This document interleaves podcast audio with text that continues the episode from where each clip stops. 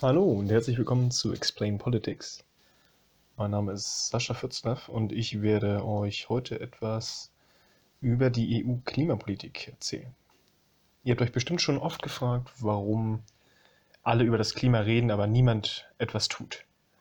Warum es ein dauerndes Thema in den Medien ist und nicht wirklich in der Politik wiedergespiegelt wird. Viele fragen sich, ob das überhaupt ankommt, was die Bevölkerung möchte, was Fridays for Future und andere Bewegungen voranbringen wollen und ob das überhaupt ja, Anklang findet oder ob das komplett ignoriert wird. Und weil dieses Thema nicht so oft beleuchtet wird, werde ich jetzt einfach mal etwas zur EU-Klimapolitik erzählen. Die EU-Klimapolitik hat verschiedene Säulen, die ich nochmal einzeln aufzählen werde. Also es besteht nicht nur aus einer politischen Maßnahme, sondern es sind verschiedene Säulen, die sich gegenseitig auch verstärken und unterstützen teilweise. Zunächst einmal zur Geschichte. Die EU-Klimapolitik ist noch ein sehr junger Teil, ein sehr junger Politikbereich der EU. Erst mit dem Kyoto-Protokoll, was 1997 äh, im Rahmen des Klimagipfels von Rio de Janeiro und von Kyoto später getroffen wurde. Erst da hat sich die Gesamtheit der Menschheit darüber Gedanken gemacht.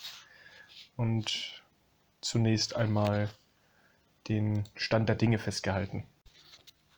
Und was noch sehr bedeutend ist, ist, dass damals noch nicht viel über den Klimawandel bekannt war. Also die Auswirkungen waren noch nicht so direkt zu spüren wie heute. Und es war generell einfach noch nicht so stark erforscht. Man wusste zwar, dass es einen Klimawandel gibt, das war auch in den Wissenschaften, die sich damit beschäftigen, also Geografie, Umweltwissenschaften und Politikwissenschaft und auch in anderen Teildisziplinen war das bekannt. Allerdings war noch nicht klar, was damit einhergeht. Das war noch nicht so genau erforscht. Man wusste, dass der Meeresspiegel steigen wird, wenn das Eis in der Arktis und in der Antarktis abschmilzt. Auf jeden Fall war, wie gesagt, bekannt, dass es einen Klimawandel gibt, dass es diese bekannten Begleiterscheinungen gibt. Durch die Erwärmung gibt es das Abschmelzen der Gletscher und die berühmten Kipppunkte, die allerdings auch erst in den letzten Jahren sehr gut erforscht worden sind. So wie die Methansenken zum Beispiel in der polaren Zone, im Permafrost oder auf den Böden der Ozeane. Das alles wurde erst immer im Laufe der Zeit immer besser äh, herausgefunden, sodass sich quasi wie bei einem Mosaik verschiedenste Teile dann am Ende das Gesamtbild ergeben haben, was heute vorhanden ist. Heute weiß jeder oder die meisten, die es auch wahrhaben wollen, dass der Klimawandel diese und jene Begleiterscheinung mit sich bringt und Auswirkungen hat auf die Wirtschaft, auf die Gesellschaft und in letzter Zeit auch sehr stark auf die Politik. Doch was genau da unternommen wird, äh, das ähm, ist nicht so oft in den Medien Thema. Und die EU war zunächst halt auf dem Stand der Dinge, dass sie wusste, bei den Gipfeltreffen äh, des Kyoto-Protokolls, dass äh, ja, die Staaten an sich wussten, sie müssen etwas unternehmen. Sie wussten, wo die Tendenz hingeht mit der globalen Erwärmung und mit dem Abschmelzen der Gletscher und allem, aber sie wussten nicht, was sie dagegen tun können. Und eine besondere Herausforderung war diesmal natürlich auch, dass die gesamte Welt davon betroffen ist. Das erste Mal eine globale Herausforderung, eine globale Lösung sucht. Und genau das ist es eigentlich, der Klimawandel. Der Test einer ganzen globalen Gesellschaft, wie es funktionieren kann, diese globale Herausforderung zu lösen. Und zwar gemeinsam. Und äh, die bisherigen Politikbereiche in der Umweltpolitik, die waren eher national ausgeprägt. Zum Beispiel die Vermeidung von Umweltverschmutzung. Umweltverschmutzung hieß damals noch, dass man keine Verpackungen in die Natur werfen sollte, dass man keine, ja, sage ich mal, seinen Müll trennt, vielleicht auch schon, und dass man sozusagen äh, ja, seine Umwelt, also seine direkte Umwelt, nicht belastet. Was heute unter Umweltschutz passiert und äh, auch politisch umgesetzt wird oder zumindest politische Forderungen gestellt werden, ist wesentlich darüber hinausgehend. Es geht um die Emissionen, die ein Auto zum Beispiel ausstößt, die früher gar nicht Thema waren. Sie waren auch nicht so erforscht, die Auswirkungen und von äh, gesundheitlichen Problemen von durch äh, Dieselfahrzeuge verursachte Stickoxidwerte, das war auch noch nicht bekannt. Zumindest nicht in dem Ausmaß. Und man hätte sich auch damals niemals vorstellen können, dass es Dieselfahrverbote geben wird in manchen Städten zur Reinhaltung der Luftqualität. Allerdings ist das heute alles Thema. Heute zählt zum Umweltschutz alles, das Sichtbare und das Unsichtbare. Heute kann man seinen CO2-Abdruck berechnen, kann man durch eine bewusste Lebensweise, durch eine vegane Ernährung beispielsweise genau ausrechnen, was man für eine Schädigung abgewendet hat von der Umwelt und wie der CO2-Abdruck gestiegen oder gesunken ist. Bei einem Flug kann man beispielsweise Ausgleichszahlungen einrichten, dass man in irgendetwas investiert, was diesen Ausstoß, der während des Fluges passiert, wieder eliminiert, wieder ausgleicht. Das machen auch schon viele Menschen und dadurch ist natürlich auch ein lukratives Geschäftsmodell für manche entstanden. Allerdings muss man diesen grundlegenden Wandel erstmal begreifen. Von einem sichtbaren Umweltschutz, wo es halt nur um naheliegende sichtbare Dinge geht, hin zu einem globalen Umweltschutz, wo jeder auch mit unsichtbaren Dingen wie CO2-Emissionen oder anderen Treibhausgasen die globale Verantwortung dafür trägt, für sein Handeln. Und dieser Wandel ist auch in der Politik natürlich zu spüren gewesen. Die ersten Maßnahmen, die quasi von der EU jetzt unternommen worden sind, die waren noch nicht weitgehend. Also man hat halt erst überlegt, in den 90ern, vielleicht macht es Sinn, eine CO2-Steuer einzuführen, europaweit. Das ist leider gescheitert. Ähm, man muss natürlich auch ähm, den zeitlichen Kontext sehen. Also damals hat man das Problem noch nicht so dramatisch gesehen, wie es tatsächlich war. Heutzutage würde eventuell eine EU-weite CO2-Steuer auf ganz andere Unterstützung aus der Bevölkerung setzen können. Aber damals in den 90ern ist sie gescheitert und von daher hat man dann die ganze EU und die Fachpolitiker äh, und äh, Politikwissenschaftler und Wirtschaftswissenschaftler und Juristen haben zusammen überlegt, welche Instrumente man bauen könnte. Die Steuer fiel jetzt erstmal raus, die war nicht möglich. Sie hat quasi eine Abfuhr bekommen. Und jetzt hat man das EU-ETS entwickelt. Das European Union Emission Trading System. Das ist eine ganz besondere Erfindung. Es gibt noch weitere Instrumente, auf die ich eingehen werde, aber das ist eigentlich das zentrale politikwissenschaftliche Untersuchungs- ähm, in der EU-Klimapolitik und es ist auch das wichtigste, äh, der wichtigste Standpfeiler, das wichtigste Standbein für die EU-Klimapolitik. Und zwar handelt es sich um einen Zertifikatehandel, der Zertifikate ähm, handelt ganz nach normalen marktwirtschaftlichen Prinzipien an einer Börse und dieser Handel ist EU-weit. Was wird gehandelt? Es sind CO2-Zertifikate. Oder besser gesagt, Emissionszertifikate. Denn eigentlich ist es nicht nur, geht es ja nicht nur um CO2, auch wenn der CO2 ähm, die CO2-Emissionen als größtes Problem äh, dargestellt werden und es auch sind, mengenmäßig. Allerdings gibt es natürlich andere zum Beispiel Fluorgase, die wesentlich höhere Treibhauseffekte erzielen, teilweise bis zu 30.000 Mal so stark das Klima erwärmen wie ein CO2-Molekül. Und das ist natürlich eine Hausnummer, allerdings wird das dann aufgrund der Einfachheit halber in CO2-Äquivalent umgerechnet, dass man sozusagen einen Vergleichswert hat für alle möglichen Emissionen und Treibhausgase.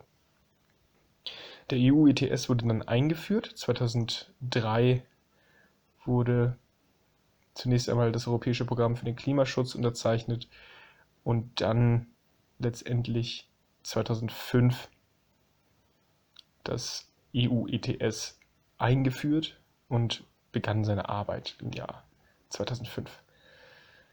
Das EU-ETS handelt also mit Zertifikaten, mit Verschmutzungszertifikaten, Verschmutzungsrechten. So wird es auch teilweise von Spitzenzungen genannt. Emissions, äh, Verschmutzungsrechte handeln zum Beispiel. Den Unternehmen, die viel Emissionen ausstoßen, die kriegen durch den Kauf eines Zertifikats das Recht, eine bestimmte Menge an Treibhausgasen auszustoßen. Allerdings, äh, wenn sie mehr ausstoßen als die Menge an CO2-Zertifikaten, die sie gekauft haben, dann müssen sie Strafen zahlen. Sie können allerdings auch, wenn sie nicht genügend Zertifikate haben, ähm, von anderen Unternehmen, die welche verkaufen, da sie zum Beispiel dieses Jahr weniger Emissionen hatten, aus verschiedensten Gründen. Zum Beispiel, weil sie in den Umweltschutz investiert haben, in Filtertechniken, Energieeffizienz oder anderen äh, Anpassungen der Supply Chain, der Lieferkette. Irgendwie so etwas. Ja, also es gibt diverse Möglichkeiten, warum ein Unternehmen seinen CO2-Fußabdruck schmälert. Und diese Unternehmen haben dann die Möglichkeit, die Zertifikate, die sie nicht brauchen, um ihren Ausstoß zu decken, weiter zu verkaufen. Die Unternehmen, die dann zu wenig haben, die werden dementsprechend die, diese Zertifikate kaufen. Und das ist das ganze Prinzip eigentlich.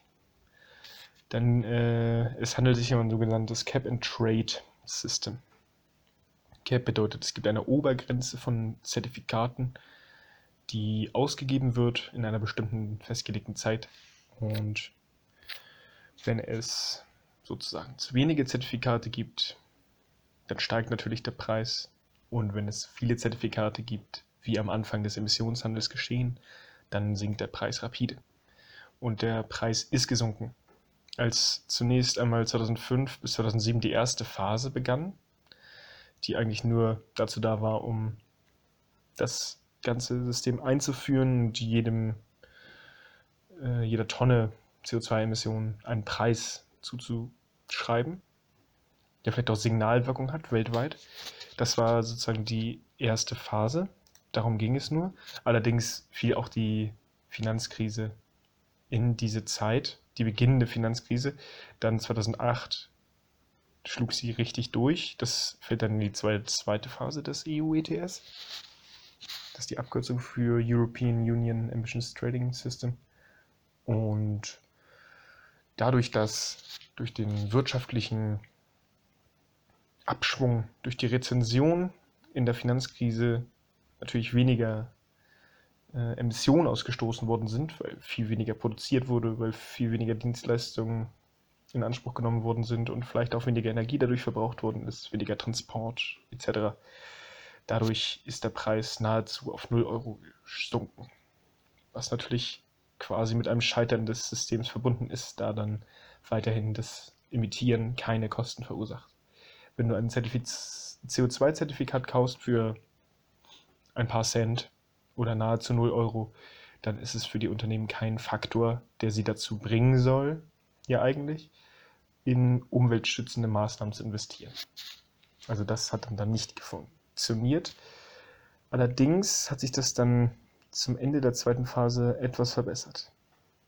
Das System wurde angepasst und das sogenannte Backloading wurde eingeführt. Also die Verantwortlichen der EU haben überlegt, wie können wir Zertifikate wieder teurer machen. Und sie haben eine bestimmte Menge an Zertifikaten zurückgehalten. Die sollten nämlich eigentlich äh, in der Handelsperiode 14 bis 16, also 2014 bis 2016, ausgegeben werden. Aber sie haben schon bevor diese Periode begonnen hat, gesagt, okay, 900 Millionen Zertifikate nehmen wir raus Das ist ein ziemlich großer Anteil. Es gab nämlich insgesamt einen Überschuss von Zertifikaten durch die Finanzkrise von ungefähr fast 3 Milliarden. Hat sich immer weiter gehäuft und den wollte man abbauen. Da hat man 900 Millionen Zertifikate aus der Handelsperiode rausgenommen und gesagt, okay, zur Handelsperiode 1920, also im Jahr 2020, was wir jetzt haben momentan, sollen diese Zertifikate erst ausgegeben werden dürfen. Das hat zu einem moderaten Anstieg geführt der CO2-Emissionszertifikate, aber war noch nicht wirklich die Lösung. Deshalb hat die EU eine Marktstabilitätsreserve eingeführt. Das ist quasi ein intelligentes System, so wie eine Art Behörde, die reguliert den Preis und ähm, das macht sie mit verschiedenen marktwirtschaftlichen Instrumenten. Zum einen werden, wenn das, der Zertifikatspreis stark sinkt, äh, Zertifikate aus dem Handel genommen, teilweise in eine Reserve überführt, teilweise auch komplett gelöscht, dass sie einfach nicht mehr vorhanden sind und das Cap, also die absolute Anzahl an Zertifikaten, die Grenze sinkt und in Zeiten, wo der Preis beispielsweise zu stark steigen könnte, wo zu wenige Zertifikate im Umlauf sind, könnte sie wiederum Zertifikate aus der Reserve in den Umlauf bringen, sodass der Preis dann stabil bleibt.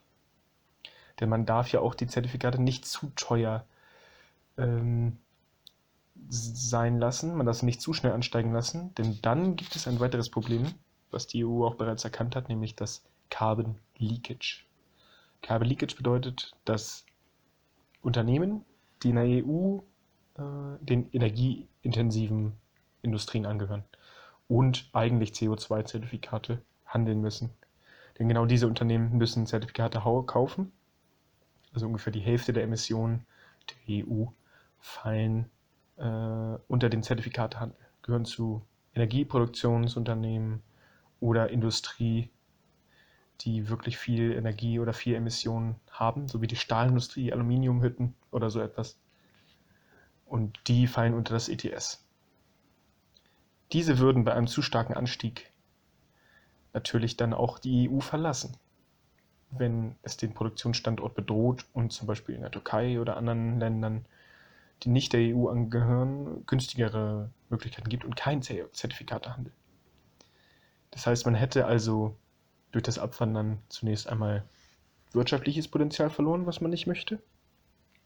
Gleichzeitig hätte man die Emissionen nicht eingespart, denn dann werden sie einfach in einem anderen Teil der Welt ausgestoßen. Das ist halt das Problem dieser globalen Herausforderung, dass man das alles global denken muss.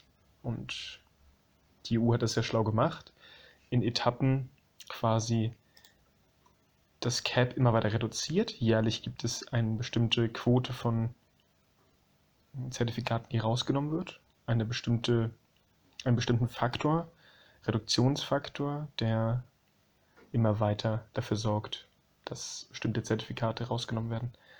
Ich glaube, momentan liegt er bei 1,4, 1,74 Prozent des gesamten Caps die jährlich rausgenommen werden. In der nächsten Handelsperiode ab 2021 wird dann 2,2 Prozent als Reduktionsfaktor genommen.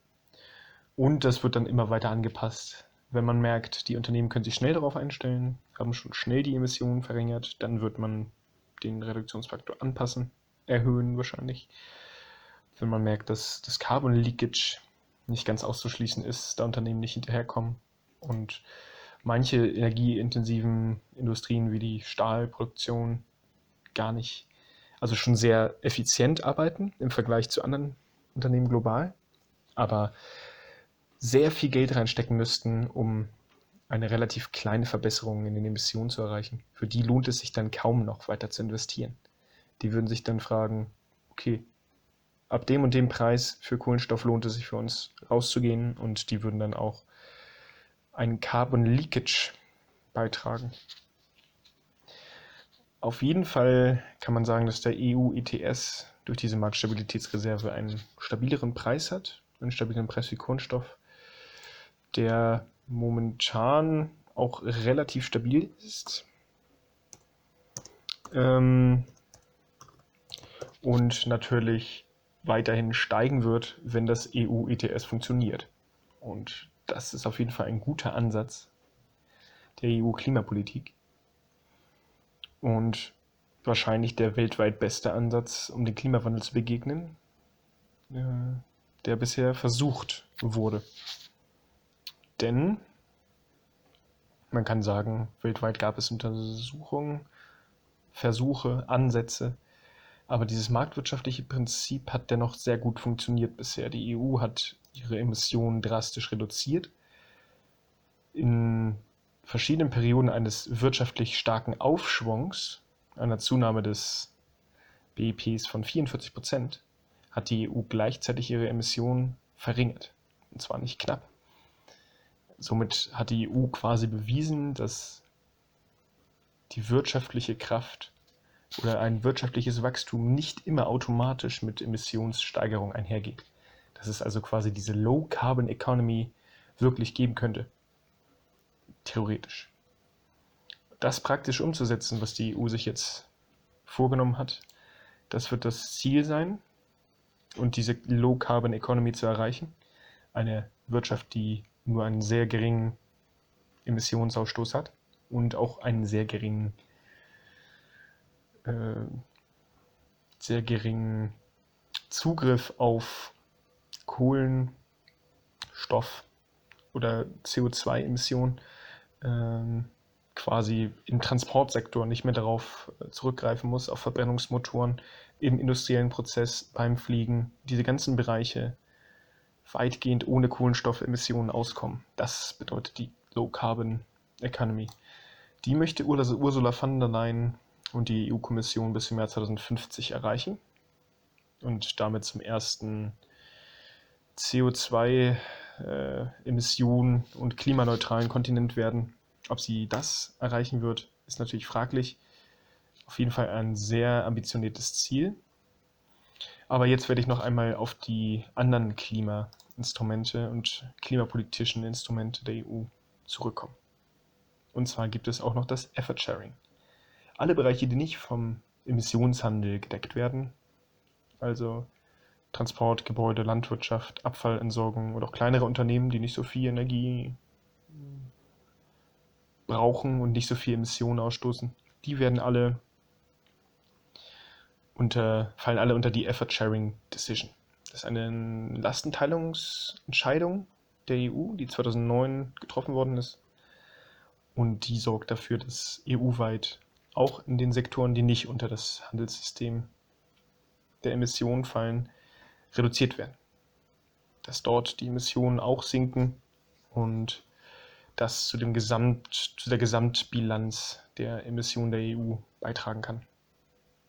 Damit dem Ziel einer klimaneutralen EU bis zum Jahr 2050 mit beitragen kann.